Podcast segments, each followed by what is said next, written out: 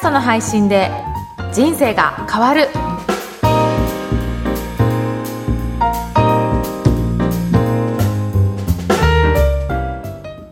こんにちは、声ラボの岡田です。こんにちは声ラボの上田です岡田さん今回もよろしくお願いいたしますよろしくお願いします。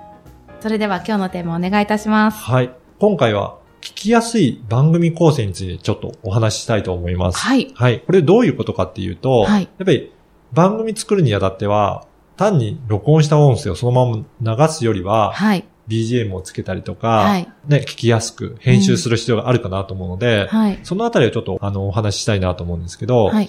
やっぱり毎回毎回うん。番組の解説を最初に入れて、はい30秒ぐらい待たされるのって、ちょっと飽きてたりするかなって思うんリですよね。スナーにとっては。そうですよね。んそうですね。やっぱり必要だなっていうふうに思われるかもしれないんですけど、はい。私もなんかもう、まあ、これ聞いたことあると思って、うん。どうしても早送りしたりしてしまうんですよね。はい。なので、私がお勧めするのは、なるべく早く本編の方にもう入っちゃってもいいのかなと思うんですよね。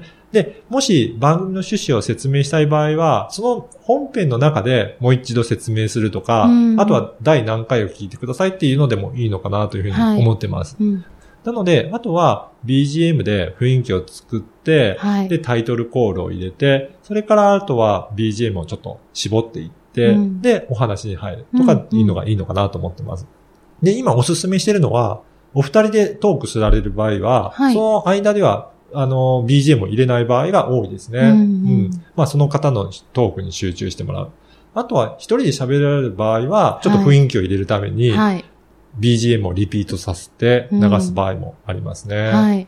だからラジオとかではいろいろそういったこだわりとかもあるんですかね。そうですね。あの、コーナーによっても BGM 変わりますし、あと結構ラジオは音遊びをするので、例例えば効果音を使ったりですとか、なんかこう、楽しいエンタメ番組ですと失敗したらこうパコーンっていう、なんかこう、ね。ズコーっと入れたりとか、そうですね。とか、あとはジングルを効果的に使ったりですとか、うんしますかね。うんはい。やっぱりね、そういうのもちょっと入れておくと、はい。音遊びというか、はい楽しめますもんね。そうですね。リスナーにこう飽きさせないように、こうテンポよくやってましたね。その音を効果的に使うっていうのは。そうですよね。はいやっぱり私も BGM は結構こだわっていて、はい。初めに、やっぱりどういう風な番組にしようかなっていうことで、一回試しに録音してみるんですね、その方の、あの、トークを。はい。で、それで聞いてみて、あ、こういう雰囲気で伝えたいんだなっていうのがだんだん感じ取れると、それに合わせた BGM をちょっといろいろ探してきて、はい。それを当ててみてうん、一、回試しで、えー編集してみるんですよね、はいで、それで聞いていただいて、はいあ、この雰囲気いいなって思えば、その BGM でずっと使ってうん配信していくっていうような、そんな作り方をしています。うん。あの、そのちょっと一点、ポッドキャストで気になるのが、うんポッドキャストはそのダウンロードできるので、はい著作権があるものははい使えないじゃないですか。そうですねな。ので、著作権フリーなはい。ものを、うんあの、BGM として選ばれると思うんですけども、はい岡田さんはどういったところで、あの、購入したりとか、うんどういうところのものを使っているのか教えていただけますか？そうですね。あの、私がよく購入したり選んだりしているのは、はいナッシュミュージックライブラリーというサイトがあるんですけど、はいぜひこれ、あの、説明文に URL も掲載させていただくので、はい。ぜひ興味ある方はそこからアクセスいただければと思うんですけど、そこにはかなりの数の、はい。あの、音楽が、BGM があるのでその中から検索も、はい。あの、雰囲気を選べば、うん。例えば楽しいとかキーワードを入れると、うん。そういった雰囲気の番組が検索することもできるんですよね。その中からちょっと選んで、はい。出だしのところとか、ちょっと雰囲気を感じて、あ、これ合うかなっていうところを選んでいるようにしていますね。うんうんうん自分のイメージに合う BGM つけると、うん番組の雰囲気一気にこう、本当にラジオ番組っぽくなりますもんね。そうですよね。はい。はい。ウェイタさんとかなんか選んでるものとかありますかね？はい。私も、あの、ロイヤリティフリーの、あの、サイトからダウンロードしたりとか、あとは効果音を使っていて、効果音は効果音ラボというサイトがあって、はい。そこのものを使ってます。そうなんですね。はいじゃあそこでね、効果音をつけて楽しい雰囲気にするっていうのもいいですよね。そうですね。タイトルコールと合わせて、こう、割とジングルのようにしてみたりとか、はい。使ってますね。うんやっぱりそういった、あの、コーナーが変わるとか、はいちょっと雰囲気変わるときにはそういった効果音とか、はいジングル入れて、ね、コーナーが変わったなっていうのが分かるようにするのもいいですよね。そうですね。どうしてもやっぱり、あの、お話ししてるとトークが長くなる場合があって、やっぱりこう、人の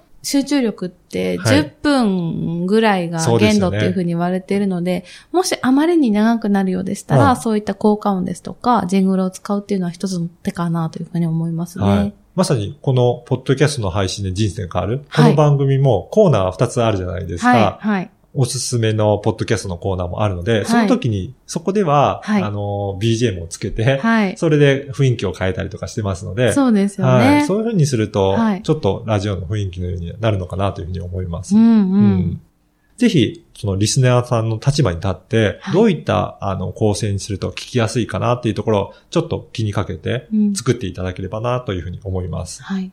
一点もう一点最後に質問いいですか、さっきおっしゃってたナッシュミュージックライブラリー。うん。これは、サイトで BGM を購入するっていうそうです感じですよね。ね。えーっとですね、だいたい2分から3分ぐらいの、はい。えー BGM ですと、うんうん2000円から3000円ぐらいはいの価格で購入できますので、うんそうするとそれ1回購入してしまえば、はいあとは商用利用でもそちらのサイトは OK ってなってますので、はいうんいろんなところに BGM が使えることが、使うことができるようになります。ううんんそれをじゃあ、あの、トークに合わせてこう、長くはい。つなげたり、BGM をつなげたりされてるってことですそうよね。ですね。はい。わかりました。ありがとうございます。はい。はい。それでは今回は聞きやすい番組構成についてお伝えいたしました。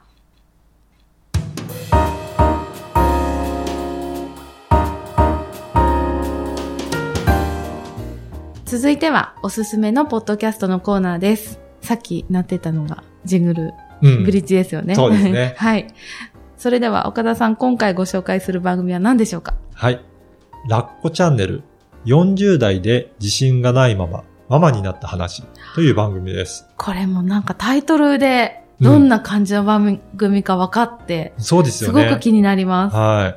あのーこのラッコさはい。んは、子供をずっと持つことを迷ってきたみたいなんですよねう。ーん自分が子供を持ったら子供が不幸になるんじゃないかなというふうに悩まれてて、もう子供は来ない方がいいんじゃないかって思ったんですけど、40代ではい。妊娠出産して、今もう3歳のお子さん、えーなってるんですけどはい。やっぱりすごい子供可愛いみたいで、はいうん、そういった本当のリアルな状況をはい。もうありのままにお伝えしているような番組ですうね。で、この方は、心屋塾の認定講師をされていて、心理カウンセラーをされてるんですよね。心は仁之助さんのですか？そうですね。えー、ははい。なので、あの、心屋塾で学んだことをうん皆さんにもお伝えしてるっていうのは、そんな番組になってます。なので、自分の心のあり方をベースに、まあ、はい聞くだけでも、まあ、うんなんとなくほんわりするような、うんそんな番組になってます。うん。ううんん。で、実はですね、この番組、2019年の1月から開始したんですが、はい。開始して、なんと、キャリアカテゴリーで1位を獲得したんですよ。おめでとうござい その師匠のま、す。はい。あの、心屋さんの番組や、はい。本田健さんよりも上に来て、ええ1位を取ってすごい今、いろんな人に聞かれてるんですよー。ね。ええぜひ、あの皆さんも聞いていただければなというふうに思います。あこれはママじゃない方でも、うん聞いても、この心のあり方ですそうですから、ね。役に立ちそうですよね。はい。やっぱりこの番組、配信者の視点でちょっと説明しますと、はい。まあ自分の等身大のありのままを伝えることによって、やっぱりそのあたりで共感してもらいやすくなるのかなというふうに思いますね。うんで、何もね、あの勉強ばっかりじゃないので、リラックスして心を落ち着けてもらう、うん。そういった番組も、リスナーの方にとってはすごくためになる番組だと思いますので、はい。ぜひ配信者の方もリラックスして普段のありのままを表現してみたらいいかなというふうに思っています。うんうん。なんかこの、勉強するだけじゃなくって、うんその、自分のこう、心の内を話して、それに共感された方と一緒にこう、なんて言うんですかね、悩みを解決していくっていうか、そそういう番組なのかなっていう印象を受けました。実はもうすでに聞いたよっていうようなはい。コメントもいっぱいいただいているようで、へーこの間の収録の時のかは、そのコメントもいろいろご紹介したりとか、そういったリスナーとのやりとりももうすでに始まってますね。はい。やっぱりそういったところも楽しめる一つですよね。そうですよね。うん本当ラジオはコミュニティだなっていうふうに思っていて、その聞いてくださってる方と作り手のコミュニティで、みんなでこう、意見を言ったりとか、はいこう、感想を言い合う、思いを伝え合うっていう場だと思うので、なんかそういう場になっていけば、この番組もね、そういう場になっていけばいいかなというふうに思ってます。はい。はい。それでは今回は、ラッコチャンネル40代で自信がないままママになった話をご紹介しました。ぜひぜひこの番組にもご感想、ご質問を受け付けてますので、ツイッターでお願いいたします。ハッシュタグ、ポッドキャスト人生でツイートをお願いします。それでは岡田さん、今日はありがとうございました。ありがとうございました。